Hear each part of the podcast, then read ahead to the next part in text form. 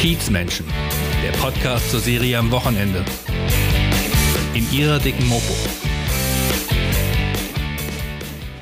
Hallo, ich bin Wiebke Bromberg und heute mit meinem Kollegen Marius Röhr bei Oliver Zeriatke, ehemaliger Türsteher, Koberer, Inkassodienstleister, Wirtschafter, Zuhälter, Chef einer Solarfirma und jetziger Betreiber des Regenbogenhauses. Puh, moin Olli.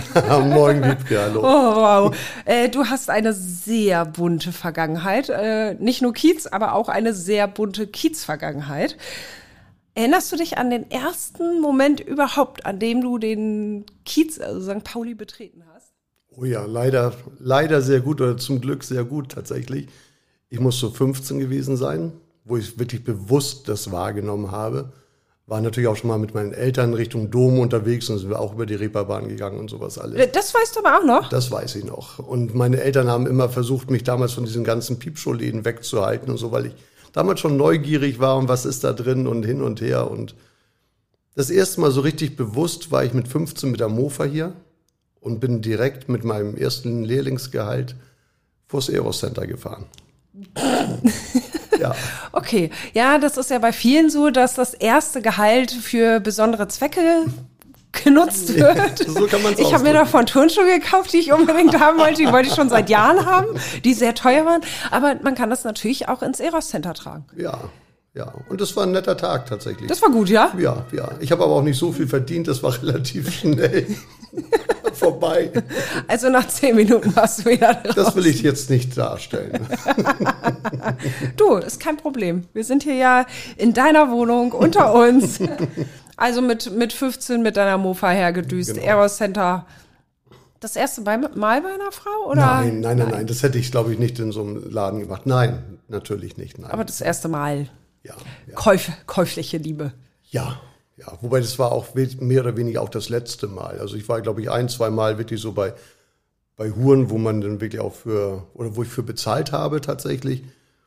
Das habe ich dann irgendwann gemerkt, dass es eigentlich auch nicht so, nicht so mein Part ist. Das war immer so im Raum, das muss man mal machen, das muss man mal ausprobiert haben und ja, ich habe es mal gemacht und danach eigentlich auch wirklich nie wieder.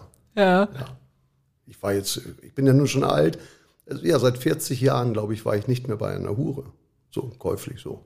War mit vielen zusammen und auch mit Ex-Touren und alles gut. Aber bezahlt habe ich dafür seit 40 Jahren eigentlich nicht mehr. Also ja, 55 Jahre mit 15, ja. Und was äh, warst du für ein Lehrling? Was hast du für eine Ausbildung gemacht? Ich bin Industrieisolierer. Also ich habe auf dem Bau ge gelernt, im Handwerk gelernt. Wir haben damals mit meiner Firma, wo ich gelernt habe, ähm, auch Kernkraftwerke gemacht, Bohrinseln isoliert, natürlich als Lehrling nicht. Aber so Schiffsräume, Maschinenräume, große Heizungsanlagen, das habe ich isoliert. Mhm. Ich habe zumindest das gelernt. Direkt nach der Gesellenprüfung habe ich da direkt aufgehört, weil es einfach ein anstrengender Job war. Und, und du keine Lust auf Anstrengung hattest? Doch schon, doch schon, aber es war halt auch, auch nicht so ohne. Es war mit Glaswolle, es war mit Asbest damals noch und das war nichts für mich. Das war nichts für mich. Aber eine Lehre habe ich gemacht, ich habe den Gesellenbrief in der Tasche und dann ging es eigentlich direkt los ins äh, Fitnessstudio als äh, Fitnesstrainer. Als Fitnesstrainer? Hier auf dem Kiez? Nein, tatsächlich nicht. In vielen Läden, aber nicht auf St. Pauli. Ja. Aber auf St. Pauli hast du deinen ersten Job ja auch, glaube ich, schon ziemlich früh gehabt, ne? Ja. So Aushilfsjob, sage ich mal. Genau. Es war eigentlich, eigentlich hätte ich es noch gar nicht machen dürfen, weil ich war noch keine 18. Und ich habe auch äh, in einem Bordell als Hausmeister gearbeitet. Ich war wirklich keine 18. Wie alt warst du denn? Ich war so 16. Ja, da bist du aber auch noch ziemlich weit von 18 entfernt ja. gewesen. Ja, ich war noch keine 18, hört sich eher so an wie zwei Wochen vor 18. Geburtstag. Okay, mit 16, ja. Im, ja. Im Nachhinein ja, tatsächlich. Ich habe in einem Sportstudio gearbeitet, wirklich außerhalb vom Kiez und wirklich ein paar Blöcke weiter war ein, ein Bordell, ein Saunaclub. Und die haben mich immer gefragt, Olli, kannst du mal irgendwie ein paar Röhren oder Lampen austauschen und Whirlpool dich drum kümmern und so. Und so bin ich tatsächlich zum Nebenjob in einem Puff gekommen, obwohl ich eigentlich noch gar keine 18 war. Und seitdem habe ich auch nicht mehr bezahlt. Aber du hattest ja auch schon Erfahrung durch deine deinen Besuch im Eros Center. Also es war ja nicht dein erster Bordellbesuch. Erfahrung den hattest, du, den ja. hattest du ja vorher ja. schon. Aber mit 16 und dann ja eigentlich in so einer komplett fremden Welt, ne? Also ja. äh, Hat dich das nicht total überfordert auch? Nein, es war spannend tatsächlich. Und ich bin tatsächlich auch sehr behütet aufgewachsen. Ich hatte ein tolles Elternhaus, ich hatte tolle Eltern und ja. Wo bist du aufgewachsen? In, damals in Hamburg war es Schnelsen, Niendorf, so die Ecke. Da sind wir oft hin und her gezogen. Immer wenn die Tapeten irgendwie gestrichen werden mussten, sind wir wieder weggezogen. Und da bin ich sehr behütet aufgewachsen tatsächlich. Meine Eltern waren beide berufstätig, ich war früh auf mich alleine gestellt und es war aber sehr, sehr toll. Das war alles gut. Was haben die gemacht beruflich, deine Eltern? Meine Mutter ist Friseurin oder war Friseurin, jetzt dann zum Glück auch schon in Rente. Und mein Vater war LKW-Fahrer. Der war Trucker. Trucker und viel unterwegs. Ja. Ja. Und was haben die dazu gesagt? Also ich meine, mit 16 oder wussten die das gar Das nicht? wussten die nicht. Nein, nein, nein, nein, nein, nein. Ähm, da muss ich sagen, da war ich ein bisschen feige. Und die wussten, dass ich im Sportstudio arbeite. Ich habe auch mit 13 angefangen zu trainieren, was auch meine Eltern unterschreiben mussten, weil man so früh gar nicht in ein Sportstudio rein darf. Damals war das alles noch okay, wenn da eine Unterschrift war. Und dann habe ich mit 13 angefangen mit äh, Gewichtstraining, Karate, Boxen, habe hab ich vorher eigentlich schon gemacht. Und dann bin ich mit 15, mit 16 war ich dann Trainer in einem Fitnessstudio, weil ich mit 13 einfach schon angefangen habe. Das wussten sie aber. Das und das fanden sie okay. Das fanden sie okay, dass ich mich da mehr oder weniger kaputt gemacht habe. Das haben die nicht mitbekommen. Zu der Zeit war das ja auch relativ üblich oder gang und gäbe, auch mit Anabolika zu versuchen und äh, zu hantieren. Und ich bin relativ schnell sehr groß geworden. Um Mutti hat sich gewundert. Mutti hat Was sich ist denn mit dem Jungen los? Der ist zu viel. Das habe ich ihr äh, nachher auch tatsächlich gesagt, weil auch in der Küche standen alle möglichen Eiweiß- und Vitaminpräparate rum. Und ich habe mir damals, man darf das heute glaube ich gar nicht mehr sagen, mein Anabolika von einem Hausarzt gespritzt bekommen. Ich bin zu Was? unserem Hausarzt hingegangen und habe gesagt, ich mache jetzt viel Sport und ich werde Anabolika nehmen, ob er meine Blutgeschichten prüfen kann und regelmäßig checken kann, ob das alles so im Rahmen ist. Und er fand das so gut, dass ich so ehrlich war es, weil keiner geht zum Arzt mit so einem Quatsch. Und da hat er gesagt, ja, pass mal auf, wir machen das anders. Wir machen das hier komplett unter ärztlicher Aufsicht. Und der hat mir das Anabolika, was ich besorgt habe, wohlgemerkt, wurde mir in einer Arztpraxis hier in Hamburg gespritzt. Und mit Blutkontrollen, mit allem drum und dran. Und das war, das war okay, tatsächlich. Ist da was nachgeblieben? Körperlich? Ich habe keine Haare mehr auf dem Kopf, ja. Die hättest du vielleicht so oder so nicht. Nein, das, das ist äh, tatsächlich genetisch bedingt. Nein, das. Ähm, nein, ansonsten nichts. Ich habe drei gesunde Kinder, alles ist toll. Äh, Wahnsinn. Okay, aber Mama und Papa äh, wussten das jetzt vor dieser Aufnahme schon, dass du vorher schon im Bordell mit 16 Ja, gearbeitet ja, hast. jetzt mittlerweile, Irgendwann hast ja. du es ihnen gesagt, ja? Ja, ja, wir haben wirklich keine Geheimnisse mehr. Und Mutti wusste das auch mal oder weiß es, dass ich hier mal durch Zufall wirklich für eine kurze Zeit auf St. Pauli Zuhälter geworden bin. Es war wirklich ein Zufall, ich wollte das nie. Wenn dich aber zwei junge Mädchen ansprechen und fragen, du, wie geht das hier mit der Prostitution? Habe ich mich darum gekümmert. Moment mal. Kommt mal mit. ich berichte euch. Ja, du hast ja etliche Jobs auf dem Kiez gemacht. Also Tatsächlich, das war nur ein kleiner Teil, das war eine kurze Zeit und es war eine Erfahrung, es war toll, es war interessant, aber es ist nicht so mein, nicht meine Berufung. Wie gesagt, ich habe drei Töchter, ich, hab, ich bin einmal schon Opa, ich habe ein süßes Enkelkind. Und als ich meinen Kindern erzählt habe, dass ich hier auch äh, sowas mache, da waren die auch erst ein bisschen schockiert.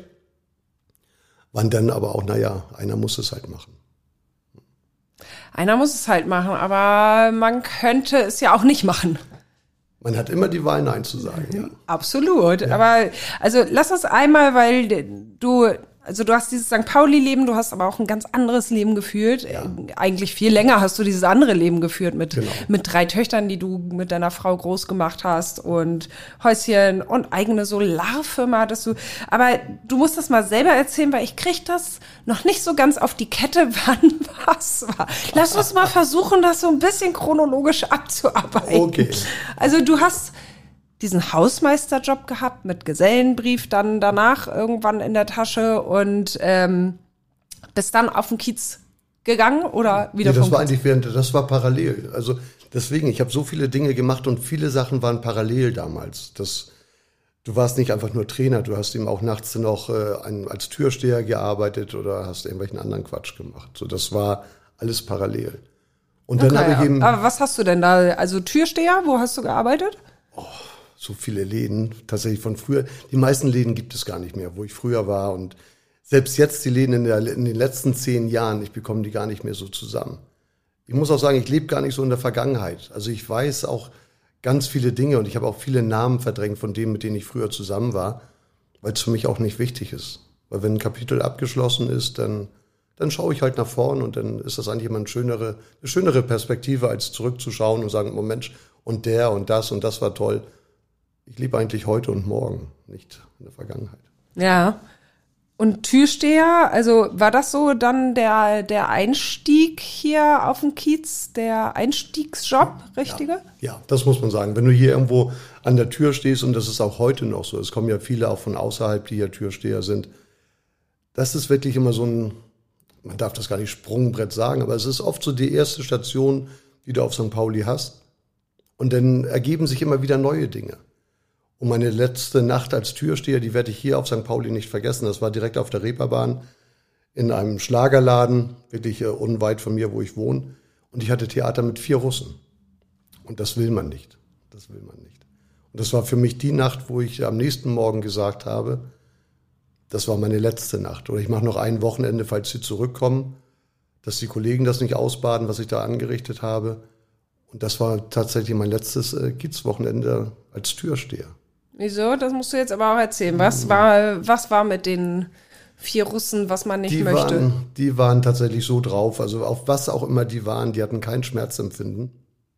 Sie haben drinnen Frauen belästigt, sie haben äh, drinnen Frauen im Laden begrapscht und wirklich belästigt. Vier Russen aus dem vollen Laden rauszuholen ist eh nicht einfach. Wir waren nur zu zweit an der Tür. Wir haben zwei, haben wir rausgezogen, dann kommen die anderen hinterher und dann ging es wirklich vor der Tür so hoch her, also mit kaputten Barhockern mit Biergläsern, die auf den Kopf zerschlagen wurden und, und, und, und. und äh, auf deinem Kopf? Wieder, nein, nicht auf meinem Kopf tatsächlich, nicht auf meinem Kopf. Und es war einfach schrecklich. Es war für mich die schlimmste Nacht, die ich an der Tür hatte. Ich hatte viele komische Situationen, aber das war für mich die, die schlimmste Situation, wo ich gesagt habe, ich muss während meiner Arbeitszeit als Türsteher, ich bin kein Söldner, ich, ich muss niemanden umbringen, das ist nicht meine Aufgabe, ist auch nicht mein Job. Und wir waren kurz davor. Der Chef hat mich nächsten Morgen angerufen, hat gefragt, Olli, was war hier los? Das haben wir in der Nacht gar nicht realisiert. Das Blut war bis an die Decke, die ganze Fassade war voll, die ganze Decke war voll mit Blut. Also da hast du sehr zu lang gelangt, ja? Da musste ich leider zu lang. Es war aber ein Selbstschutz. Äh, hätte ich, hätte ich das nicht gemacht, dann ja, wären wir wahrscheinlich auf dem Boden gewesen. Das war nicht schön. Ich bin auch kein so null aggressiv tatsächlich. Ich bin ein sehr ruhiger, ruhiger Zeitgenosse eigentlich. Wenn es darauf ankommt, ist das immer eine andere Geschichte. Aber ich bin nicht so, dass ich irgendwie prügelnderweise durch die Gegend ziehen möchte. Und das war für mich zu viel. Das gebe ich zu. Und wären nicht aus den Nachbarläden links und rechts noch ein, zwei Kollegen dazugekommen, hätten wir ganz alt ausgesehen. Und das war für mich, wo ich sage, meine Gesundheit ist mir heilig, das geht mir vor. Wie gesagt, ich habe Kinder, ich bin ähm, damals zwar noch nicht, da war ich noch kein Opa. Das möchte ich nicht. Ich möchte nicht irgendwie während meiner Arbeitszeit so verletzt werden, dass ich äh, hinterher nicht mehr ich sein kann. Hm. Wurdest du denn dabei sehr verletzt? Ja, ja, leider ja. ja. Was hattest du?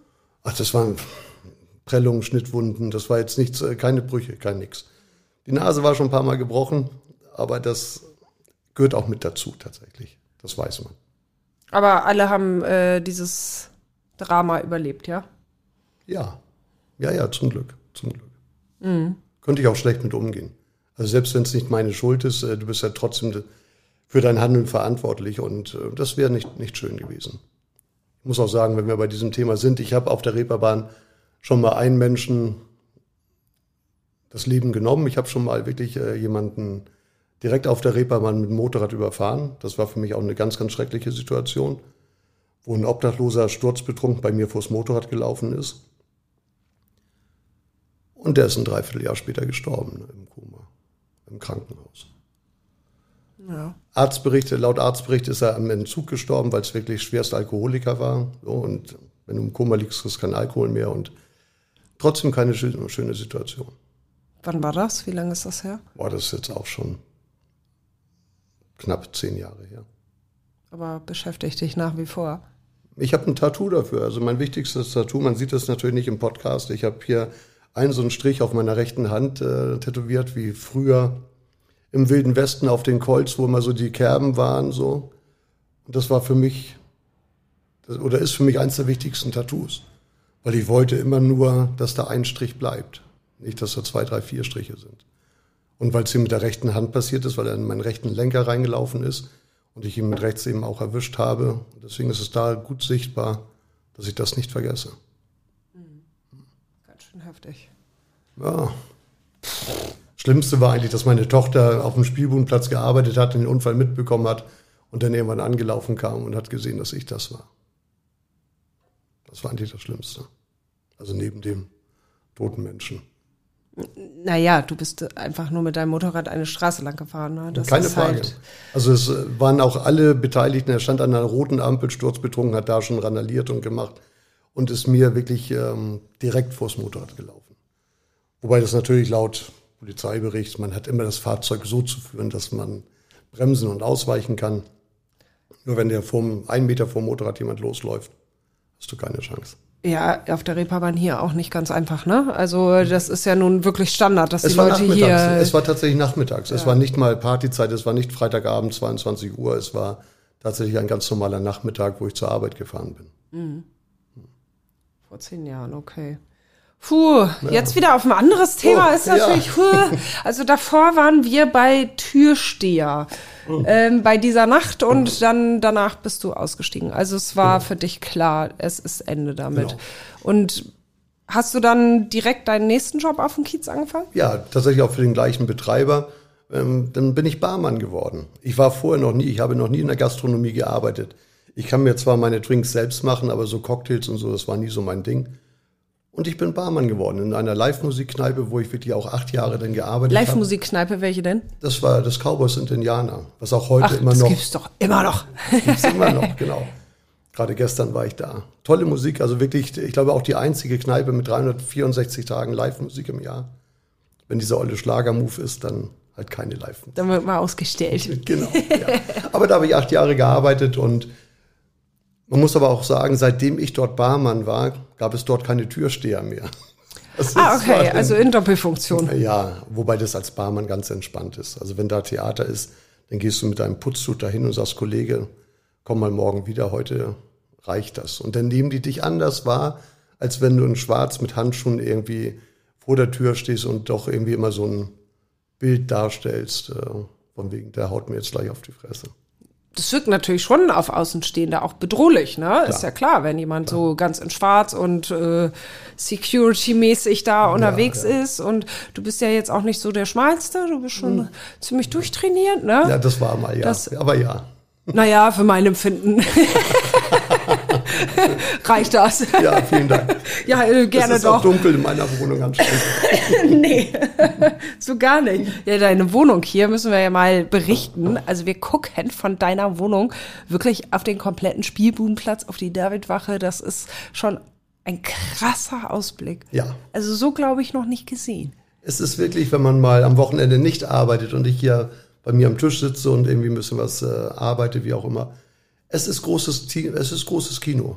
Ne, wenn hier die Türen offen sind oder die Balkontür offen ist, die Terrassentür, obwohl ich keinen Balkon habe und keine Terrasse, aber sie geht ganz Aber du auf. hast eine Tür. Ich habe eine Tür tatsächlich. äh, leider kein Balkon, wo ich zu meinem Volk sprechen kann. Das wünsche ich mir manchmal, dass ich einfach mal runterbrülle und sage so, ja, du kannst auch ruhig. einfach durch die Tür brüllen. Genau. Nein, es ist schon ein großes Kino hier. Muss man aber auch mögen, hier zu wohnen. Das ist so. Du magst es, Ich offensichtlich. Es. Ich liebe es, ja. Ja? Ja. Aber es ist laut. Ja. Aber mein Schlafzimmer ist nach hinten raus. Das ja. geht. Aber wirklich, also Ruhe hast du hier ja nie. Du hast immer Trubel um dich rum. Ja. Brauchst du das? Ja, ich, ich liebe es tatsächlich, dass ich auch in der Woche rausgehen kann, so wie gestern Abend. Gestern Abend war Montagabend. Ich bin rausgegangen, ich war noch mal im Cowboys, habe dort irgendwie bis 1 Uhr irgendwie Live-Musik gehört und bin wieder nach Hause. In welchem Stadtteil irgendwo gibt es das denn? Dass ich auf Montagabend wirklich zwei Minuten laufe und ich habe tolle Live-Musik vor der Tür. Also das ist schon toll, genieße ich. Ja, schön. Ach, ich habe ja auch noch hier, ich muss mal auf mein Zettelchen gucken, weil du bringst mich ganz durcheinander, weil du so viel gemacht hast. Das macht mich ja wahnsinnig. Also ich habe hier noch Koberer, Inkasso-Dienstleister, ja. Wirtschafter. Ja. Ich habe auch im Puff gearbeitet tatsächlich. Ich war im Puff, ich habe vor dem Puff, ich weiß gar nicht, ob man diese Namen immer so nennen darf, wenn wir hier so drüber reden, aber ich glaube, ja. es ist kein Geheimnis. Klar. Äh, ich habe zwei Jahre im Geiz Club gearbeitet. Das ist so ein Billigbordell hier auf St. Pauli. Ist doch direkt hier unten drunter, ne? Ja, das Fast. ist ja, eigentlich Annähernd. mein Nachbar, mehr oder weniger ja. mein Nachbar. Und dort habe ich gekobert. Das heißt, ich stand vor der Tür, habe äh, junge Männer, alte Männer, generell Männer nach oben gelockt, irgendwie zu den Mädels in die Bar, was bei uns Männern relativ einfach ist. Wir sind da einfach gestrickt. So. Hattest du da so einen, so einen Zauberspruch? nee, Zauber, nein, das ist ja immer so ein bisschen situationsbedingt, was tatsächlich immer funktioniert hat, wenn so eine Horde Jungs bei dir vorbeigezogen ist Jungs, wir haben kaltes Bier und dicke Titten. So. Oh, kaltes Bier. Das ist auf St. Pauli relativ selten. Und schon hast du sie oben gehabt. So, das ist, es geht immer ein bisschen mit Witz, ein bisschen mit Charme und dann geht das so. Man kann auch heftige Sprüche raushauen, aber muss man auch immer sehen, wie man denn dort anspricht. Ganz klar. Ja, so die Senioren-Clique. Aber hm. die will man ja vielleicht auch im Laden haben, wer weiß. Auch das, ja. ja. ja. Es gibt tatsächlich auch nicht den, diesen klassischen Puffgänger. Das gibt es nicht. Es gibt Eheleute, es gibt äh, Bauarbeiter, es gibt Geschäftsmänner, es gibt äh, viele Künstler, viele Musiker, die auch bekannt sind, die, die bei uns äh, reingelaufen sind. Da muss ich so. dich jetzt nicht nach Namen fragen, nein, oder? Bitte nicht. Nein, nein, nein, nein, War klar. Aber wie, äh, wie bist du dann daran gekommen? Hast du dann nachgefragt oder hat dich jemand angesprochen, ey, willst du hier mal bei uns an der Tür? Die oder? haben mich tatsächlich, ich habe auf der auf dem, Hamburger, auf dem Hamburger Berg im Sommersalon stand ich an der Tür und dann kam irgendwann einer von den Betreibern von dem Geizclub an und hat gefragt, ob ich Olli sei. Sag ich, ja. Ja, sagt er, ich wollte mal sehen, was du hier so machst und so. Sag ich, ja, sag ich, aber hier in den Laden brauchst du nicht, weil das passte so nicht in diesen Laden, wo ich äh, dort gearbeitet habe. Nee, sagt er, ich will ja gar nicht rein. Sag ich, nein, ich hätte dich auch nicht reingelassen, weil es einfach nicht passt, so vom. Und da hat er mich gefragt, ob ich nicht bei ihm vorm Laden arbeiten möchte. Ja. Und ich sage immer erstmal ja, das ist mein großes Problem. Ich sage immer erstmal ja bei jedem Scheiß und oh. aufhören kann ich immer noch. Aufhören kann ich hinterher immer noch, ja. Und so bin ich im, im Puff gelandet oder vor dem Puff. Dort habe ich eine Zeit lang unten die Tür gemacht, habe gekobert und dann bin ich irgendwann nach oben gegangen in die Bar. Und dann stehst du da als Barmann vor 20 Frauen, halbnackt, nackt. Und ich kann euch sagen, die erste Woche, die war echt hart. Okay, bis, ja. Bis man sich an den Anblick gewöhnt hat, ja. Musstest du immer runtergucken in die Gläser rein? ja, das hatte ich das ist schon erstmal, das ist schon nett. Und die Mädchen, die da arbeiten, die wissen das ja auch, dass sie wirklich äh, attraktiv sind. Also die Großteil der Mädchen da sind ja wirklich attraktiv. Und die spielen natürlich auch mit dem Reiz. Und da kommt ein, ein neuer Barmann und dann wollen sie natürlich auch sehen, wie weit kann man denn mit dem gehen? Was, äh, wie tickt er so? Und das war schon sehr lustig, ja. Also äh, da musstest du dich zusammenreißen oder nein. hast dich nicht zusammengerissen? Nein, nein, nein. Da braucht ihr mich nicht zusammenreißen. Also in der, in der Firma oder generell ist ja egal, auch welchen Job man macht, ob es im Büro ist oder so. Dieses Never fuck in the company, das ist, glaube ich, gerade auch in einem Bordell ganz, ganz wichtig, dass man das nicht machen sollte. Ja? Ja keine Ahnung, du, ich habe also ich habe noch nicht in einem Bordell gearbeitet, deswegen weiß ich nicht, wie das wie das da so ist, wie das da so. Falls du mal ein Praktikum machen möchtest, ja, sag mir gern ist, Bescheid. Das ist wirklich nett. Ich danke dir sehr für das Angebot, aber ich bin niemand, der immer gleich ja sagt. nee, nee, das ich kann mich gut abgrenzen. Sehr gut. Aber ich denke drüber nach, okay? ich freue mich auf deine Antwort. ja, schön. Kommt dann irgendwann. Und äh, da warst du dann Jahre oder wie lang warst Insgesamt du? Insgesamt waren es, glaube ich, so zweieinhalb Jahre knapp. Und es war auch eine sehr bunte, eine sehr lustige Zeit, muss ich sagen. Ich habe vorher auch noch nicht so in der Form in einem Puff gearbeitet. Und das ist schon interessant, tatsächlich. Wieso? Äh, beschreib mal. Die Kunden, die dort reinkommen, sind ja mal wieder ganz andere Kunden, die du als Türsteher vor einer Schlagerkneipe hast, zum Beispiel. Und das ist schon interessant. Und wenn du auf einmal siehst, dass eine, eine, eine Hure äh, mit ihrem Freier durch die Bar läuft, der aber nur so ein Hundehans, äh, Hundehalsband um hat und ansonsten nichts und einmal jetzt in der Bar Gassi geführt wird, nur weil er das möchte. So. Das hat man in den normalen Läden nicht. Und das ist schon lustig. Das ist interessant tatsächlich. Ja, musstest du dich daran gewöhnen? Nein, das, das, ist, das ist eine, nein, das ist einfach, das ist lustig. Also das, äh, da habe ich kein Problem mit. ja, es ist in jedem Fall speziell. Ja, das auf jeden Fall. Ja. Aber ich stelle mir das so vor, ich meine, der möchte da gerne durchgeführt werden, ist ja sein gutes Recht, kann er ja gerne machen. Ja, er bezahlt aber, dafür. Er, er bezahlt dafür, aber es ist doch eigentlich schon ein bisschen entwürdigend, weil man doch auch weiß, die lachen jetzt. Nein, nee, da wird tatsächlich auch gar Ja. nicht drüber gelacht. Also auch Ja, aber so innerlich eventuell, ne? Ja. Weil also das findet ja wirklich, jeder findet den Anblick ja irgendwie lustig. Ja, aber wenn es so dein Fetisch ist, wenn du sagst, das gibt mir jetzt diesen, diesen berühmten Kick, ja, dann ist das halt so. Soll doch jeder machen, was er will. Sage ich immer. Absolut, absolut. Bin ich bei dir. Ähm, und in Kassodienstleister warst du zeitgleich oder danach oder? Das lief ja auch wieder parallel so. Oh Äh, Mich hat mal jemand angerufen und hat gesagt, Olli, ich habe hier einen Mieter, der hat seit drei Monaten die, die Miete nicht bezahlt. Sag ich, ja, wie heißt er, wo ist er? Und damals habe ich äh, im Cowboy und Indianer gewohnt. Sag ich, oh, den kenne ich. Und wie das der Zufall so will, wirklich so eine halbe Stunde später kommt der rein, dieser, dieser säumige Mieter. Dann habe ich dem den Haustürschlüssel abgenommen, bin mit dem zum Geldautomaten gegangen, habe die Miete kassiert und den Wohnungsschlüssel aber nicht wieder abgegeben. So, das heißt, er hat die Miete bezahlt, seine Habseligkeiten waren in der Wohnung drin. Ich habe den Eigentümer der Wohnung angerufen und habe gesagt, ich habe das Geld und den Wohnungsschlüssel. Innerhalb von einer Dreiviertelstunde oder Stunde habe ich ihn angerufen habe gesagt, ist alles geregelt. Und das hat sich irgendwie rumgesprochen. Das war aber auch nur ein Zufall. Dass auch, dass der Geld hatte, dass ich den kannte, dass er mir auch seinen Wohnungsschlüssel wirklich freiwillig gegeben hat. Das war alles ein Zufall. Und so kam das irgendwie. Und so bin ich auch hier zur ersten Wohnung auf St. Pauli gekommen. Die ich Hatte- dann übernommen. Hast jemand anders den Wohnungsschlüssel abgenommen Ja, das und dich einfach ins gemachte Ja, Nest genau, gesetzt? richtig. Ach so, die Möbel und so, die sind auch vom Vormieter. nee, in dieser Wohnung tatsächlich nicht. Nein. ja. Aber bei Inkasso stelle ich mir ja immer vor, entweder Geld her oder du kriegst gleich eins auf die Mütze von mir. Nein, das, das Nein? braucht man gar nicht. Tatsächlich reicht es, wenn ein Dritter kommt, der gar nicht der, derjenige ist, der das Geld bekommt. Dass man einfach, dass die Leute sehen, jetzt ist hier eine nächste Stufe und das wollen die meisten auch gar nicht ausprobieren. Das wollen die Menschen gar nicht ausprobieren. Und es gibt halt auch immer so ein bisschen, es gibt immer so ein, zwei Dinge, die du dann wirklich halt sagen kannst, wo du die Leute auch wirklich mit einschüchtern kannst. Und dann sind die meistens sehr kooperativ. Was denn? Ich weiß, Ja, wo du wohnst. ich habe deinen Schlüssel. genau, ja. Nein. Aber wenn man einfach sagt, pass mal auf, beim nächsten Mal, wenn wir uns wiedersehen, wird das hier alles nicht so lustig sein. Und wir werden auch kaum reden. So, dann wissen die eigentlich schon, was gemeint ist. Und das wollen die eigentlich gar nicht. Keiner will das. Du wolltest das? Ich wollte das auch nicht. Ich wollte das auch nicht. Nein, nein, nein.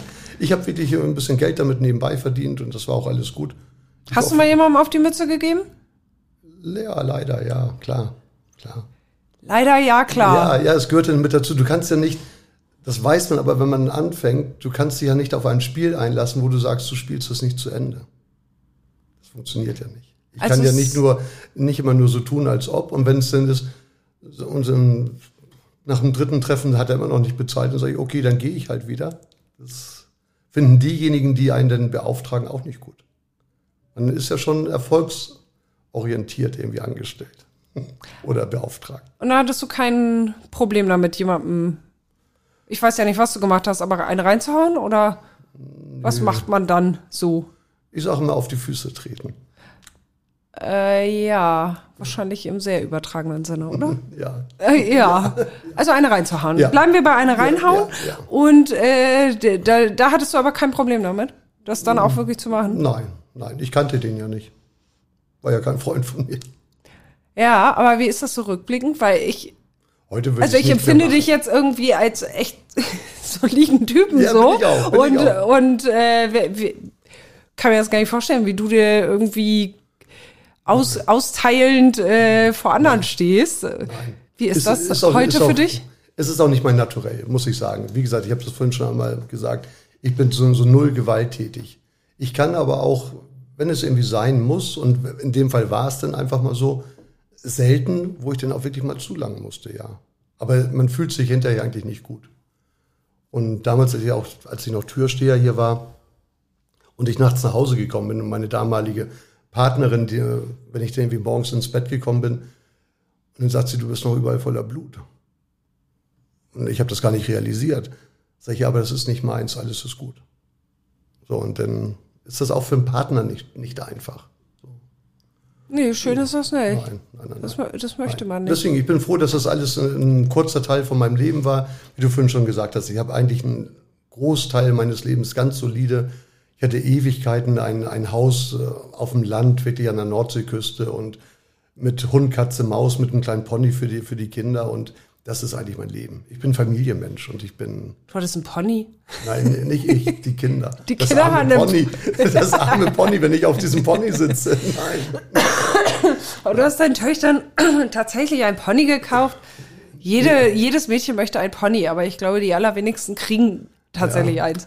Aber das ist auch ein Rechen, Rechenbeispiel. Drei, bei drei Mädchen und einem Pony kommst du relativ günstig davon.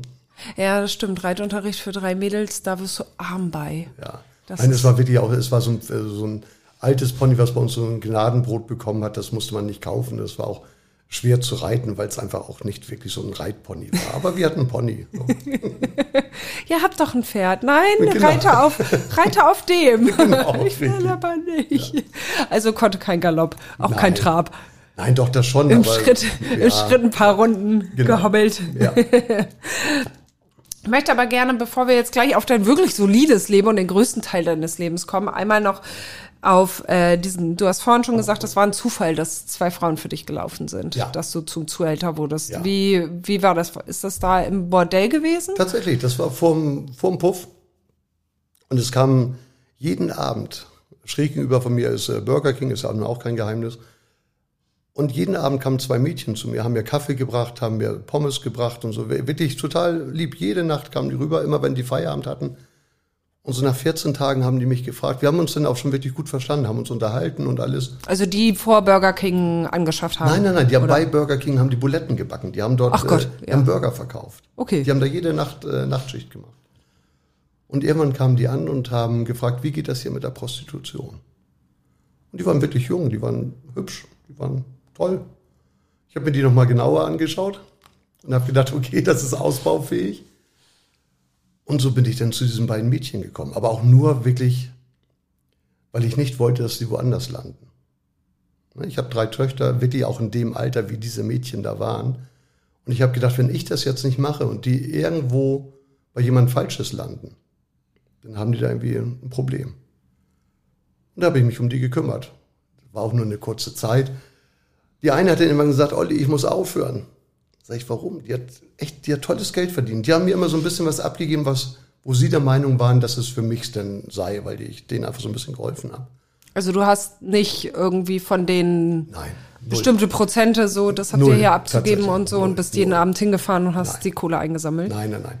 Die haben in einem Saunaclub auf der anderen Elbseite gearbeitet, also auch nicht da, wo ich gearbeitet habe. Das geht nicht. Das, da kann man zu viel manipulieren, denn was die Freie angeht. Und die haben am Monatsende immer so Summe X gebracht. Mal waren es irgendwie 100 Euro tatsächlich, wo die gesagt haben, ja, war nicht so doll oder ich brauche dies und jenes und mir war das egal, weil ich auch von dem Geld nicht leben musste. Das war ja nicht mein, mein Hauptjob. Das war einfach, ja, Und was hast du gemacht? Du hast auf die aufgepasst. die in dem Saunaclub wussten, dass die von mir sind und dann wurden die dort auch in Ruhe gelassen. Und das war eigentlich das, wo ich das Geld für bekommen habe. Ich hoffe, hier hört niemand vom Finanzamt zu. Das ist ja schon wirklich, wirklich lange her. Ja, jetzt können wir das ja mal so darstellen. Ja, es ist verjährt. Es ist, es ist mit Sicherheit verjährt. Also eigentlich ging es nur darum, dass du gemacht hast du eigentlich gar nichts, sondern hast deinen Namen hergegeben sozusagen und dass du ihr Zuhälter bist Genau. und äh, dadurch ihnen Schutz gewährst. Genau, richtig. Ich Und musstest du sie schützen mal? Nein, null. Wirklich null. Jetzt Null. klingelt's. Ja, das ist St. Pauli. Wahrscheinlich nur wieder ein Betrunkener, der irgendwie beim Pinkeln an der Tür meinen Knopf gefunden hat. Ich gehe da mal kurz hin. Einen Moment. Herzlich willkommen auf St. Pauli. Also es war ein Wildpinkler, ja? Wahrscheinlich. Oder einfach nur, der sich da unten irgendwie eine Crackpfeife vor der Tür angemacht hat und dabei den offen. Das ist doch aber echt mega nervig, wenn jemand an deine Tür pinkelt. Ist das schon mal echt widerlich? Und wenn die dann sich immer an deinem Klingeltableau festhalten und dann bei dir klingeln, wie oft kommt das vor? Ich weiß es nicht. Meine Klingel ist permanent ausgestellt. Also ich bestimmt oft, aber die Klingel ist eigentlich nie wirklich an. Also wenn jemand zu mir möchte und der meine Telefonnummer nicht hat, ich werde nie erfahren, ob der bei mir unten klingelt oder nicht. Das ist so. Aber du hast sie ja mal ausgestellt, weil es so häufig war. Wie Genau. häufig kam es da vor ungefähr? Also am Wochenende, wenn ich mal nicht gearbeitet habe und ich für die nachts äh, hier oben war, mindestens zwei, dreimal die Nacht. So, und ich weiß halt, jede, alle von meinen Freunden, Kumpels, wie auch immer, die klingeln nicht. Die rufen an und sagen, komm runter, wie auch immer, da klingelt bei mir keiner an der Tür. Das ist aber auch echt anstrengend. Ja. Meine Herren. So, jetzt haben wir das mit den, mit dem, den Frauen auch geklärt. Ja. Jetzt möchte ich gerne endlich mal auf dein solides Leben. das also, aufs Pony. Ponyreiten. Genau. Ponyreiten und, aber wie, wie bist du auf, also dieses Haus an der Nordsee mit deinen drei Töchtern und deiner Frau und, Ex-Frau, bitte, ich leg da mal ein bisschen Wert drauf. okay, Ex, mit deiner Ex-Frau. Damals war sie ja noch deine Frau. Damals war sie Und ihr Frau, habt ja nun drei Kinder Genau, zusammen. war alles, war auch eine tolle Zeit, muss, muss ich wirklich so sagen. Alles toll, nur wir sind jetzt schon ewig auseinander und deswegen ist es auch einfach so für mich, ja, die Ex-Frau. Was aber überhaupt nicht negativ behaftet sein soll in dem Fall. Ja. Aber da, da war es ja ruhig um dich. Da warst du ja auch überhaupt nicht auf St. Pauli, ne? Du Nein. hast St. Pauli den Rücken gekehrt, Ja, oder? ja. Und das war auch gut so. Also ich möchte auch heute, wenn ich heute noch kleine Kinder hätte, was ich definitiv nicht haben möchte in meinem Alter, ich würde mit denen, glaube ich, nicht auf St. Pauli leben wollen. Auch wenn man, wenn man hier groß wird, man ist, glaube ich, mit allen Wassern gewaschen und man ist, glaube ich, sehr tolerant und man weiß, wie der Hase läuft. Ich würde, glaube ich, mit meinen Kindern das nicht wählen, hier groß zu, die hier groß zu ziehen. Das, ich hatte damals die Chance, ich habe äh, ganz früh habe ich auch mal in einer Werbeagentur gearbeitet. Ich war lange in einer Werbeagentur und da Also das, das kommt mir so vor, als wärst du 80 bei all dem, was Ja. du schon gemacht hast. Ja. Wann, wann hast du denn jetzt bitte auch noch in der Werbeagentur gearbeitet? ja, nachdem ich hier vom Kids äh, weg war und ich diese Fitnessstudio-Geschichte da gemacht habe, äh, nach der Lehre im Grunde war ich ja Fitnesstrainer. Und in diesem Fitnessstudio, und das ist immer so diese, diese Fügung tatsächlich, war die Chefsekretärin von einer der größten Werbeagenturen weltweit. So, und die hat gesagt, Olli, Mensch, was vergeudest du denn hier dein, dein, dein. Körper und dein Können, wobei wir uns einfach immer nur nett unterhalten haben. Und sie hat gesagt, bei ihr in der Werbeagentur wäre ein Platz frei. So, so, so ein Mädchen für alles, so sich um einen Firmenwagen kümmert, sag ich, oh Moment, Firmenwagen, was habt ihr für Autos?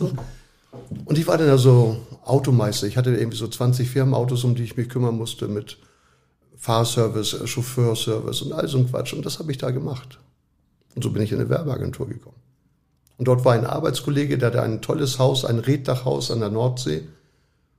Damals hatte ich zwei Kinder und der hatte Mensch, sagte, Olli, komm mal mit deiner Familie vorbei, hast mal ein schönes Wochenende auf dem Land. Ja, wir den besucht, ein bisschen was getrunken, Spaß gehabt über Nacht. Und in so einer Bierlaune habe ich gesagt, das Haus würde ich dir abkaufen. Wenn du das irgendwann mal nicht mehr haben willst, ich würde dir das abkaufen. Ja, und ich glaube, so drei, vier Jahre später hat er gesagt, Olli, weißt du noch, was du damals gesagt hast? Sag ich, nee. ja, du wolltest mein Haus kaufen. Sag ich, oh ja, das stimmt. Und dann habe ich das Haus gekauft, weil ich habe es ja gesagt. Ich stehe halt zu meinem Wort. Dann sind wir mit der Familie da rausgezogen. Mit meinen Eltern damals noch war ein großes Haus, riesengroßes Grundstück mit äh, eigenem Teich und, und zwei Häuser drauf oder drei Häuser drauf und alles. Und dann sind wir aufs Land gezogen mit der Familie und meinen Eltern. Die So richtig so drei Mutti Generationen. und Fadi dabei. Ja, Mutti, Vati dabei, drei Generationen unter einem Dach und war auch eine tolle Erfahrung. War nicht immer alles reibungslos. Drei Generationen, muss man nicht drüber reden, ist nicht einfach. Wir sind keine Italiener oder Spanier, wo es funktioniert. Ich weiß nicht, ob das bei denen funktioniert. Ich verstehe die ja nicht. Auf jeden Fall sind sie immer sehr laut. Das stimmt. Das also ich glaube auch nicht, dass es bei denen immer so reibungslos stimmt. das, funktioniert. das ist wohl wahr. Nein, aber wir hatten wirklich eine tolle Zeit und es war auch für die Kinder schön, weil wirklich Oma, Opa immer wirklich äh, griffbereit waren und alles. Das war schon toll, muss man sagen. Und da bist du dann Chef einer Solarfirma geworden? Ja, ich habe irgendwann mal aus der Werbeagentur, ich war in dieser Werbeagentur, war ich auch Betriebsratsvorsitzender und irgendwann wollten die mich loswerden. Und wie es immer so ist, wenn man jemand loswerden möchte, dann kostet das viel Geld. Das ist ähnlich wie auf St. Pauli. Wenn du was willst, dann kostet das viel Geld. Und ich habe das Geld genutzt und habe äh, mich mit diesem Geld selbstständig gemacht. und habe dann so im zweiten äh, Step irgendwie so eine Solarfirma gegründet, die zu der Zeit sehr, sehr erfolgreich war. Ich hatte über 40 Leute im Außendienst und ich hatte über zehn Jahre eine Solarfirma, die europaweit äh, agiert hat. Aber wie bist du denn auf Solar gekommen?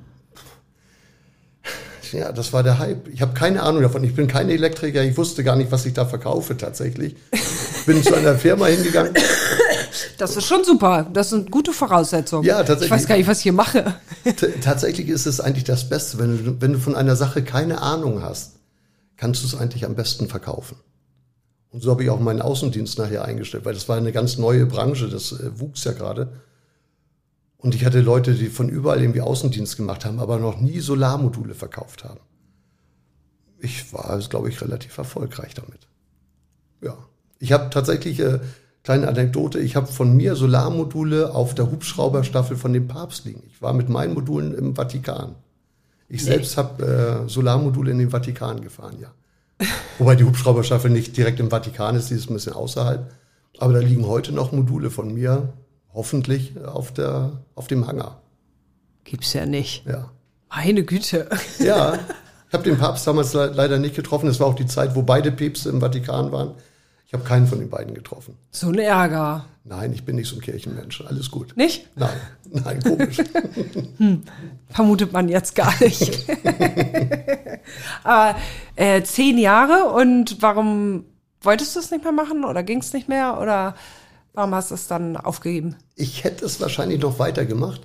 Aber damals ging ja diese ganze Solarbranche runter. Das, was jetzt wieder neuerdings so ein Hype ist und äh, wir werden grün und erneuerbar und hin und her, das war, war ja damals gefördert durch das EEG, durch das Energieeinspeisegesetz, was dann irgendwann gekündigt worden ist. Und deswegen wurde dieser ganze Solarmarkt damals eigentlich gegen die Wand gefahren. Inklusive vieler Firmen und auch meiner, also meine Firma ist auch insolvent gegangen. Hätten die das damals so weitergeführt, hätten wir heute diese Diskussion nicht über erneuerbare Energien. Wir haben, ich weiß gar nicht, wie viele Megawatt ich in meiner Firma verkauft habe, also Solarleistung, Stromleistung, nur auf Privatdächern und Freiflächenanlagen. Hätte ich jetzt die letzten zehn Jahre das genau auf dem Niveau weitergemacht, wir hätten diese Diskussion heute gar nicht, was äh, Politik und äh, erneuerbaren Energien angeht. Ja, und du hättest es weitergemacht, ja? Wahrscheinlich ja, obwohl ich am Ende der Zeit oder so in der Hochzeit auch wirklich an meine Grenzen gekommen bin. Ich habe sieben Tage die Woche gearbeitet, mindestens 16, 18 Stunden. Hatte zum Glück damals eine Partnerin, die mir den Rücken gestärkt hat, die mein ganzes Backoffice gemacht hat und das war schon eine schwere, eine schwere Zeit. Also ich habe viel gearbeitet, viel Geld verdient, muss man auch sagen. Aber ich hatte keine Zeit für die Kinder. Ich war eigentlich nur, ich war nur in Deutschland unterwegs oder in Europa mal kurz Module in den Vatikan fahren. Ja, Papa ist jetzt mal zehn Tage nicht da. Ja. Wobei die Kinder schon groß waren oder größer waren. Ja, hört sich aber so an, als wenn du ein bisschen schlechtes Gewissen hast. Oder nicht schlechtes Gewissen, aber vielleicht ein bisschen was verpasst hast und ja, dir das Leid, Leid tut darum. Definitiv. Ich war viel, also ich sag mal so von vier Wochen im Monat war ich vielleicht eine Woche zu Hause. Und dann geht natürlich auch gerade so eine Kindheit auch schnell vorbei. Das muss man ja auch sagen. Das war nicht immer einfach. Aber mhm. auf der anderen Seite, jeder, jeder, der arbeitet, jeder, der eine Familie hat, weiß, dass er die irgendwie ernähren muss. Und wir hatten ein großes Haus, das musste abbezahlt werden und, und, und, und. Da gehört alles Mögliche mit dazu. Und da muss man halt auch den Arsch an die Wand stellen und sich bewegen und äh, Geld verdienen. Und wenn das halt der Markt war, wo man reisen muss, ich bin damals im Jahr mit dem Auto über 200.000 Kilometer gefahren in einem Jahr. Mhm. Das war völlig normal. Aber du hast ja nach wie vor, glaube ich, ein sehr enges Verhältnis zu deinen Mädels, ne? Ja, ja, zum Glück. Zum Glück. Ah, jetzt strahlt er. Ja, ja, ja, ja. Das, das ist dir das Wichtigste, ja? Das, es ist mir sehr wichtig. Also manchmal auch, ich merke das jetzt auch, auch gerade durch dieses ganze Nachtleben, da ist auch immer manchmal so ein bisschen was verrutscht, weil wenn du nachts arbeitest, brauchst du natürlich auch tagsüber ein bisschen Zeit für dich und jetzt mit meinem Enkelkind versuche ich mir auch Zeit zu nehmen, was aber auch schwer fällt, weil jeder so in seinem eigenen Zeitfenster mal irgendwie Zeit hat. Und mein Zeitfenster ist halt auch ein bisschen verrutscht eben. Ne? Das ja, nachts ist jetzt ein bisschen schlecht, wenn ja. du da dein Enkelkind besuchen möchtest. Ja, kann man ja machen, aber beim Schlafenden zuzuschauen ist dann auch ein bisschen spooky. Irgendwie. Ja, also auf Dauer vielleicht ein bisschen langweilig. ja. Ich weiß es nicht. Wie alt ist dein Enkelkind? Aber schon über zwei tatsächlich. Äh. Schon über zwei ist schön. Ja, Also noch sehr klein sehr eigentlich. Klein. Ja, ja, ja, ja. Das ist ja alles auch schon ein bisschen her. Und aktuell machst du ja eigentlich was ganz anderes. Also dein sozusagen deine Nebentätigkeit ist ja Kieztouren zu laufen. Genau. Für Olivia Jones bist Richtig, du ja mit genau. diesen Kult-Kieztouren unterwegs ähm, und führst da Touristen durchs Viertel. Genau. Und tatsächlich nicht zu knapp, leider, ja.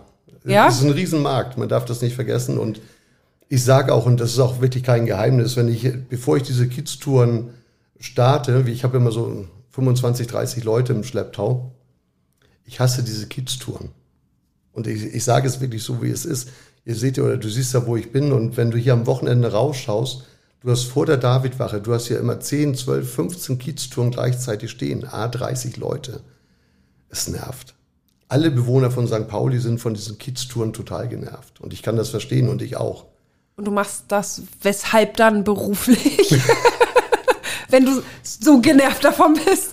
Ich Also ist irgendwie ein bisschen Ich widersprüchlich. bin als, als Anwohner genervt. Als Job muss ich einfach sagen, als wirklich äh, Touristen, und es sind wirklich Großteil ja Touristen, und eigentlich sind eigentlich, es sind alles Touristen, denen ein bisschen aus meinem Leben zu erzählen, was ich hier gemacht habe, wie toll St. Pauli ist und wie bunt St. Pauli ist und auch was ich äh, hier hauptberuflich mache, auch mit meinem Regenbogenhaus, da kommen wir bestimmt gleich zu. Jo. Das ist natürlich so eine Sache, da kann ich auch auf diesen Kiez-Touren erreiche ich halt bummelig 1000 Leute im Monat, mit denen ich hier rüberlaufe. Und das ist schon schön, dass man ein bisschen Aufklärung betreiben kann, was Obdachlosigkeit angeht, was die Punker hier auf der Straße so tun und, und, und, und. Wie das mit den Huren funktioniert, auch da habe ich ja nun mal ein bisschen Einblick. Und das, ich finde es schön, wenn es jemand macht, der hier auch wirklich lebt und arbeitet und nicht irgendwie von einem DIN A4-Blatt abliest, dass die Reeperbahn 930 Meter lang ist. So. Ja. Was ist so die Story, die du erzählst, die die Leute am liebsten hören wollen? Tatsächlich die 80er Jahre. Also ich gehe auch mal, wir haben ja auch Zeitsprünge in diesen Kieztouren. Und die 80er Jahre hier auf St. Pauli, wo das ganze Milieu wirklich noch Milieu war. So mit, mit der GmbH, mit der Nutella-Bande, um Klaus Bakowski herum, der schöne Klaus oder Lamborghini Klaus, hatte ja viele Namen. Und das ist so die Zeit, wo ich sage, das, da war St. Pauli noch St. Pauli. Wenn du heute über St. Pauli gehst, muss man ja auch sagen, es sind Kioske, es sind Dönerbuden, es sind, äh, ist eigentlich kein Rotlichtviertel mehr im wahren, im wahren Sinne so. Ist eine Partymeile geworden. Ja, klar. Ja. So. Aber gehört dazu. Die Welt ändert sich und äh, wandelt sich und das ist auch gut so.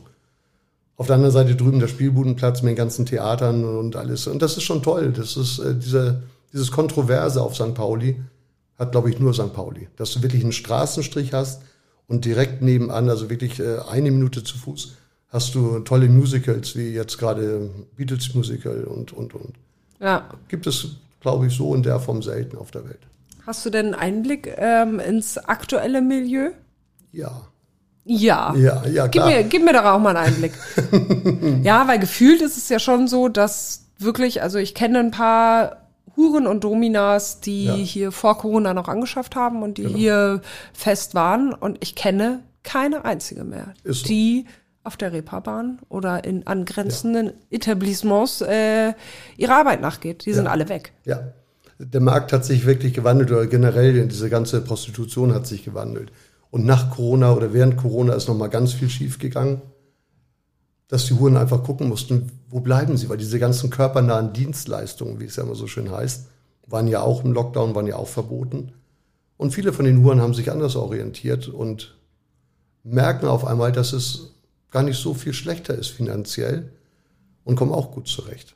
Sei es auch vielleicht mit irgendwelchen Webcam-Geschichten oder Online-Geschichten wie diese ganzen Plattformen, wo du für Bilder bezahlen musst oder für Chats bezahlen musst. Und da verdienen einige gutes Geld, also wirklich sehr, sehr gutes Geld, ohne dass sie mit den Kunden direkten Kontakt haben. Und das lockt natürlich auch. Also sind viele zwar noch der Branche treu geblieben, aber ähm, machen körperlich gar nichts mehr Genau. eigentlich. Ja, also wenig. Also vor der Webcam musst du ja natürlich schon körperlich ein bisschen auch was zeigen, damit das alles funktioniert, dass du auch dein Geld bekommst. So. Aber ich sag mal, es ist, glaube ich, nicht so schlimm, wenn du eben mit einer irgendeiner Salatgurke hantierst, als wenn du irgendwie, ich sag mal, Ja, gut, gut, gut, gut. Lass mir das. ich wollte jetzt gerade eine Kochshow draus machen, aber du Ach so, versaust du mir wolltest, das gerade. ah ja, doch, nee, mach. Mach, mach, mach. Der Fantasie sind keine Grenzen gesetzt. Aber es sind ja wirklich, sind denn noch viele hier auf dem Kiez? Also, oder einige? Ja, weißt klar. du das? Also die Branche, die Branche wird ja nie aussterben. Es ist sehr viel weniger geworden und auch die, Die Herbertstraße ist ja auch kein Geheimnis, dass da jetzt die ersten beiden Bordelle zum Verkauf äh, offen stehen im, auf dem Immobilienmarkt. Falls Investoren zuhören, drei Bordelle, eine kleine Bar dazu, drei Millionen Euro. Kontakt stelle ich gerne her. ich leite das dann auch nicht weiter. Ja, nein, aber es, es ist natürlich einge, eingebrochen. Also schon vor Corona auch, muss man auch sagen. Diese ganze Prostitution ist einfach ins Internet gegangen. Es wird alles online bestellt. Pizza, Hure, es wird alles online bestellt. Leider. Ja, oder du musst gar keine Hure, weil du auf einem anderen Portal eine Dame findest, äh, das. die das halt um, umsonst genau. macht. Genau. Ne? Man darf aber auch nicht vergessen, diese ganzen Dating-Portale, die da sind, die ich sage jetzt gar keine Namen, die irgendwie alle, alle kennen, dort arbeiten viele Huren. Die sagen erstmal, das ist alles privat. Und wenn sie sich dann mit dir treffen, dann kommt irgendeine Geschichte, wo sie sagen, ja Mensch, aber meine Oma braucht jetzt gerade noch irgendwie in Argentinien die und die Medikamente, die kosten irgendwie 500 Euro, hast du nicht mal, kannst du mir nicht helfen. Auch dieser Markt ist einfach noch da und der wird immer größer. Ui, neue also, Geschäftsfelder. Also, ja, also liebe Männer, wenn ihr irgendwo auf diesen Seiten seid, es sind nicht alles nur Single-Damen, ganz einsame genau. Single-Frauen. Nein, nein, nein, nein, nein. Nein? Also ja. Obacht, immer Achtung. Ja. ja. Das ist aber nett von dir, dass du so Einblicke gibst, so Tipps hier für, für Freier. aber jetzt kommen wir endlich zu deinem aktuellen Job. Oh ja, also, das ist schön. Ja, weil du bist ja Betreiber des Regenbogenhauses, das ja, ja hier auf dem Kiez wirklich auch sehr bekannt ist, leider auch traurige Bekanntheit erlangt hat durch das Feuer vor, äh, wann war das? Vor ungefähr einem Jahr, ne? De ja, im Dezember, Dezember ne? Genau, mhm. also jetzt im neun Monate knapp her. Ja. Und ja, ich bin der Betreiber vom Regenbogenhaus über der Boutique Bizarre. Viele haben diese Fassade schon wahrgenommen, denken immer nur, oh, das ist ja schön und denken, das hat irgendwie was mit diesem ganzen Gegendere und sowas alles zu tun das Regenbogenhaus ist wirklich so eine Auffangstation für gestrandete Menschen. Früher hieß es immer Männerpension, so, das war so, der Überbegriff für das Regenbogenhaus. Mittlerweile wohnen dort aber auch Frauen, also ich habe auch drei, drei Frauen und eine Transsexuelle bei mir wohnen. Und das ist eine tolle Aufgabe.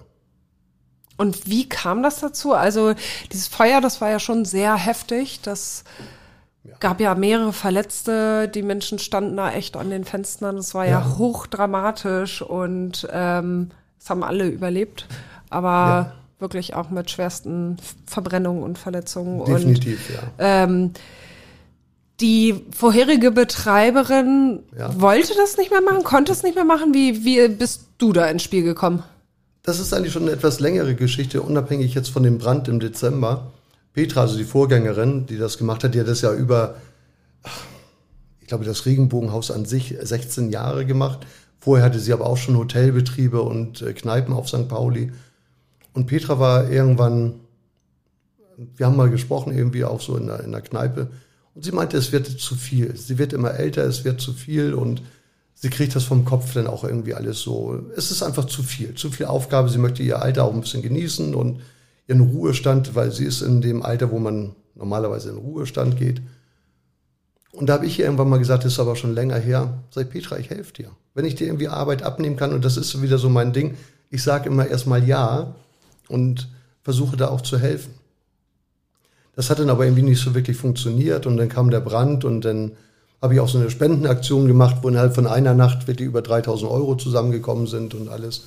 Du hast dazu aufgerufen. Ich habe dazu aufgerufen und und während dieser ganzen Brandgeschichte und auch nach, bei der Aufarbeitung von, diesem, von dieser Geschichte sind wir immer dazu gekommen, dass sie das eigentlich abgeben möchte. Und das ging auch ganz schnell hier rum auf St. Pauli, wie es immer so ist. St. Pauli ist ein Dorf. Die ersten Investoren kamen aus der Hafen City, Hotelbetreiber hier auch von, von St. Pauli, die sagen, oh Moment, 57 Zimmer, schönes Hotel, machen wir. Also die hatten alle Leute rausgeschmissen, Hotelbetrieb rausgemacht und dann kam ich eben ins Spiel. Habe gesagt, ich würde das genauso weiterführen, wie du das machst. Ja. Kurz ein bisschen mit den Banken gesprochen und alles, weil man braucht ja mal ein bisschen Geld für sowas. Und jetzt bin ich seit April wirklich der Betreiber von dem Regenbogenhaus. Also du hast das gepachtet? Ich habe das jetzt für die nächsten zehn Jahre äh, gepachtet von einem ganz, ganz tollen Eigentümer, der auch gesagt hat, er möchte diese Nutzung des Hauses nie geändert haben. Es soll einfach wirklich diese Männerpension, dieses äh, Obdachlosenheim kann man gar nicht sagen, weil das sind nur Langzeitmieter. Bei mir wohnen Leute oder bei Petra seit, seit über 16 Jahren in diesem Wohnhaus, in diesem Wohnprojekt. Ja, du bist halt sowas, du bist halt so der Herbergsvater. Ja, ja, definitiv. Und das ist halt, ja, das Zuhause für Bedürftige, ne? Genau, und das ist schön. Es ist wirklich, ich bin dort in eine Gemeinschaft reingekommen, was ich mir so gar nicht vorgestellt habe. Ich kannte viele einzelne Leute, die dort wohnen, was ich aber nicht wusste, dass sie dort wirklich wohnen, die eben auf der Straße tagsüber oder abends einfach ein bisschen schnurren, ein bisschen betteln, sich ein bisschen ihre Rente aufbessern, was ja auch in Deutschland ein Riesenskandal eigentlich ist tatsächlich. Ich habe viele Leute, die haben ewig gearbeitet und kommen trotzdem mit der Kohle nicht zurecht, weil es einfach nur das Bürgergeld ist oder wie auch immer. Und die kannte ich. Und dann bin ich immer da reingekommen und ähm, dann hieß es, dass ich das übernehme. Und man hat richtig gemerkt, dass ihm so ein Stein vom Herzen gefallen ist, dass es eben nicht so ein Schlipsträger irgendwie aus der Hafen City ist, sondern ich, wo ich immer mit meinem, gehe ja mal mit meinem Hund hier irgendwie auf Gassi und ich kenne alle Leute wirklich, die dort wohnen, kenne ich eigentlich so von der Straße und das ist toll. Kanntest du die vorher auch schon, also nur so vom Sehen? Ja, okay? genau. Oder, Sehen, reden, klar. also, oder hast du auch schon mit denen geschnackt? Ich habe auch vorher schon mit denen geschnackt, ja, klar, logisch, logisch. Also die wussten, Kannte dass die auch du, schon mit Namen und, und äh, klar. okay, dass du Olli bist und, Genau. Das wissen komischerweise relativ viele hier. Ich weiß gar nicht warum. nee, ganz komisch. hast dir hier schon deinen Namen gemacht? Nee, den Namen weiß ich gar nicht, aber es gibt ja mehrere Ollis hier, aber wir wissen schon, so mit dem Regenbogenhaus, da bin ich jetzt mit dabei und das ist, das ist toll, das ist schön. Ist für mich auch das erste Mal, muss ich echt sagen, in meinem Leben. Du hast das vorhin schon festgestellt. Ich habe viele Stationen gehabt und ich hatte eigentlich immer Menschen, die für mich irgendwie gearbeitet haben oder ich irgendwie nicht so wirklich. Ich hatte immer Glück in meinem Leben und jetzt arbeite ich das erste Mal für Menschen. Und das ist jetzt seit April ja erst, also noch gar nicht so lange. Und ich habe das erste Mal in meinem Leben das Gefühl, dass ich was Vernünftiges mache. Und das bringt Spaß, das ist toll. Das ist eine schöne Aufgabe. Hat dich das irgendwie auch, ja, so demütig gemacht? Lässt sich das, diese Aufgabe auch anders irgendwie auf deine Vergangenheit oder auf das Leben zurückblicken, das du geführt hast? Äh, Ja, auf jeden Fall, weil ich sehe wirklich äh, tolle Menschen, wirklich, ich habe wirklich ganz, ganz liebe Menschen bei mir wohnen, die alle sehr hilfsbereit sind, die, die mehr oder weniger auch ihr Leben für ihre Verhältnisse im Griff haben. Nicht immer und auch nicht in allen Bereichen, aber die immer irgendwie wieder zurechtkommen, immer wieder auf die Füße kommen. Und ich finde es eigentlich so traurig und so schade, dass es in Deutschland von solchen Häusern viel zu wenig gibt. Weil wir haben in unserer Gesellschaft vergessen wir leider diese Menschen, die durch irgendwas mal in Strauchen gekommen sind, die nicht wieder auf die Füße kommen und die nirgendwo einen Wohnraum bekommen. Und bei mir braucht man halt keine Schufa, keine Mietkaution. Du brauchst nichts. Du brauchst eigentlich nur irgendwie deine Miete, die geht so ab 350 Euro im Monat los, Warmmiete. Und dann kannst du bei mir wohnen. Und ich hätte gern noch zwei, drei Häuser auch neben mir. Neben meinem Haus steht noch ein Haus leer seit Jahren. Ich bekomme es nicht. Weil dort irgendwelche Erbstreitigkeiten sind und das wären mal auf dem Schlag nochmal 15 Zimmer mehr. Und ich habe eine Warteliste von, ich glaube, 30, 40 Leuten. Die kommen auch zu dir Die kommen und zu mir. Meine Telefonnummer hängt groß unten an der Tür. Und mein Telefon steht auch oft gar nicht still. Und ich muss immer wieder sagen, ja, schreib mir eine WhatsApp, eine SMS, ich nehme dich auf die Warteliste, komm vorbei, schau dir das an. Wir haben auch so Gemeinschaftsräume, wo wir, wo wir kochen, wo wir auch mal ein Bierchen zusammen trinken und alles. Und dann sollen sie sich das anschauen, ob das überhaupt was äh, für die ist. Aber die Gesellschaft ist leider nicht in der Lage, tatsächlich solche Menschen aufzufangen.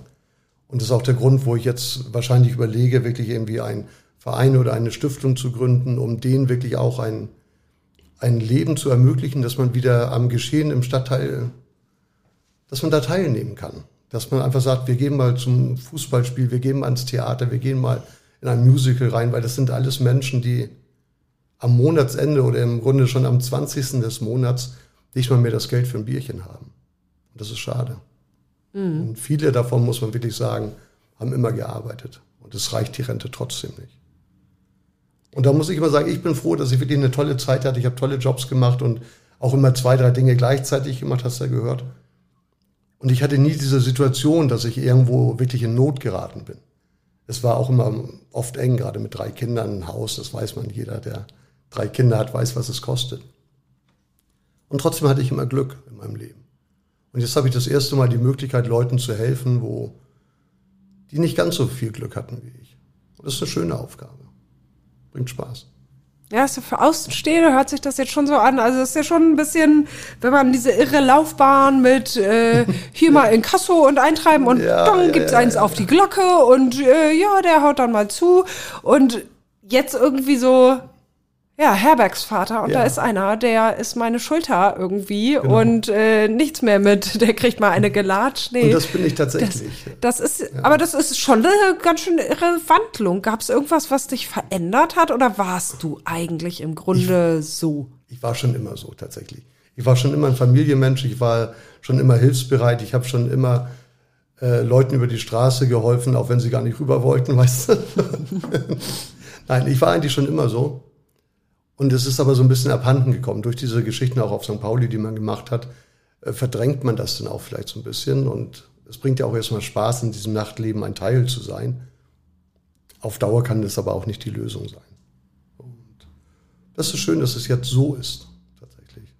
Bringt wahnsinnig viel Spaß und man wird damit nicht reich. Man muss das auch sagen, am Ende des Tages bleibt Geld über. Das ist auch kein Geheimnis. Es ist zwar ein Sozialprojekt, aber auch ich muss davon irgendwie mein Leben mehr oder weniger bestreiten. Und das funktioniert aber alles ganz, ganz, ganz toll. Und die Menschen, die ich da habe, für die bin ich, glaube ich, nicht nur so ein Herbergsvater. Also ich kenne auch die persönlichen Pro- Probleme und die gesundheitlichen Probleme und ähm, wir machen den Arzttermine, wenn man geht ja dann doch nicht freiwillig zum Arzt. So, und dann, wenn da jemand eine Entzündung irgendwie auf dem Bein hat oder am Arm, wo man sagt, nee, das sieht aber wirklich nicht mehr gut aus, ich mache dir einen Termin und wir gehen da auch zusammen hin oder ich rufe noch mal einen Tag vorher an, denk dran, morgen nüchtern, du hast um 13 Uhr einen Arzttermin, dann rufe ich um 12 Uhr noch mal an, du hast jetzt in einer Stunde einen Arzttermin und dann heißt es, ja, ich bin schon auf dem Weg. So, und das sind halt die Sachen, die ich dort mache und das Also du gehst Spaß. auch mal mit zum Arzt, machst Termine Ja. und so Ja, klar, und logisch, logisch, logisch, logisch. naja, eigentlich bist du ja nur Vermieter. Offiziell bin ich nur Vermieter, aber das funktioniert in so einem Haus nicht. Und auch Petra, die das vorher gemacht hat, die war eigentlich auch immer dort und die war für alles immer irgendwie da. Und die Leute sind das auch so gewohnt. Die brauchen das auch. Die brauchen das. Das ist Familie tatsächlich, ja. Auch Weihnachten. Wir werden, ich werde jetzt das erste Mal Heiligabend irgendwie nicht mit meinen Kindern verbringen, sondern mit meiner neuen Familie dort im Haus. Ist Familie. Das ist für mich schon Familie, ja. ja. Wahnsinn. Hast du irgendwie einen weiteren Weg oder ähm, irgendeinen Wunsch für die Zukunft, vielleicht auch das Regenbogenhaus betreffend? Ja, nicht nur ein tatsächlich. Also ich weiß nicht, wie viel Zeit du noch hast. Äh, Moment, ich kann mal hier. Nee, nicht mehr viel. Genau. Also du hast noch so eine Minute, gebe ich dir Ja, noch. wunderbar. Also Regenbogenhaus, ich muss wirklich sagen, ich bin jetzt schon dabei und ich habe jetzt auch gerade mit der Politik gesprochen, mit dem SPD-Menschen hier von der Hamburg Mitte, von dem parlamentarischen Geschäftsführer. Ich brauche weitere Häuser. Ich möchte einfach mehr Leuten helfen als das, was ich jetzt mache. Und ich brauche einfach noch ein, zwei, drei Häuser, die ich pachten kann, wirklich so 10, 20, 30 Zimmer ab. Dann fängt es an, dass die Gemeinschaft auch funktioniert. Und ich würde wirklich gern weiteren Leuten helfen. Und der Brand, der im Dezember war, dass auch diese 18 Zimmer sind immer noch nicht saniert. Auch das dauert ewig. Deswegen hatte ich auch diesen, das Gespräch mit der SPD. Die gucken das jetzt mal an, was da irgendwo an Genehmigungen Also 18 wirklich- Zimmer sind äh, durch den Brand unbewohnbar Ja. geworden und die sind immer noch nicht fertig saniert. Genau. Diese stehen wirklich im Rohbau. Es wurde alles entkernt. Und jetzt auf einmal heißt es, wir brauchen neue Lüftungsanlagen. Wir müssen die und die Türen haben. Die wollen aus dieser dritten Etage jetzt irgendwie einen, einen Hotelbetrieb machen, also mit den Standards eines Hotelbetriebes, was wir aber gar nicht brauchen, was wir auch gar nicht sind. Es ist eine private Zimmervermietung. Es ist nichts Gewerbliches. Ich brauche kein, keine Feuerschutztüren wie im Fünf-Sterne-Hotel. Das muss alles einen gewissen Standard haben, das ist richtig aber nicht die neuesten Bestimmungen. Das Haus ist von 1956. Die anderen vier Etagen sind auch alle so, wie sie sind. Und da sind wir jetzt gerade dabei, dass wir das ein bisschen beschleunigen, weil der Winter steht vor der Tür und es fehlen immer noch 18 Leute, die wieder gern zurück möchten. Also nicht alle wollen zurück. Einige haben eine Bleibe gefunden, andere sind auch leider schon verstorben in der Zeit. Aber trotzdem fehlen 18 Zimmer und das jetzt zum Winter hin. Und das ist schwer. Also für mich auch schwer zu verstehen, warum es so lange dauert, weil wir haben jetzt seit vier Monaten wirklich Baustopp. Ne? Es ist alles rausgerissen worden und seitdem steht die Baustelle still. Das ist schade. Wegen der Bestimmung. Genau. Dann kommen wir, Dann kommen Angebote, dann kommt ein Architekt und sagt, ja, aber wir müssen die Lüftung so und so führen und so. Sag ich, Mensch, die Lüftung war vorher auch, führt die genauso, wie sie war. Ja, das ist heute aber nicht mehr zulässig. Und die Versicherung sagt natürlich, ja, wir stellen nur den Ist-Zustand wieder her und ein Riesentheater.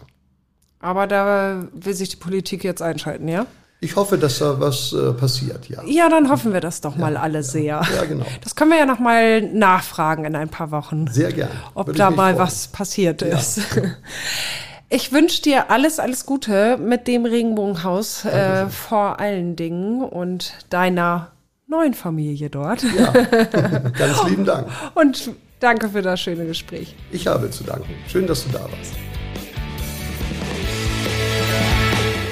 Wenn euch die heutige Folge gefallen hat, dann hört doch auf jeden Fall noch, andere Folgen. Abonniert uns bei Spotify, bei Apple Music oder was ihr sonst nutzt und besucht uns bei Instagram. Da sind wir seit kurzem auch zu finden. Wir freuen uns auf euch. Vielen Dank.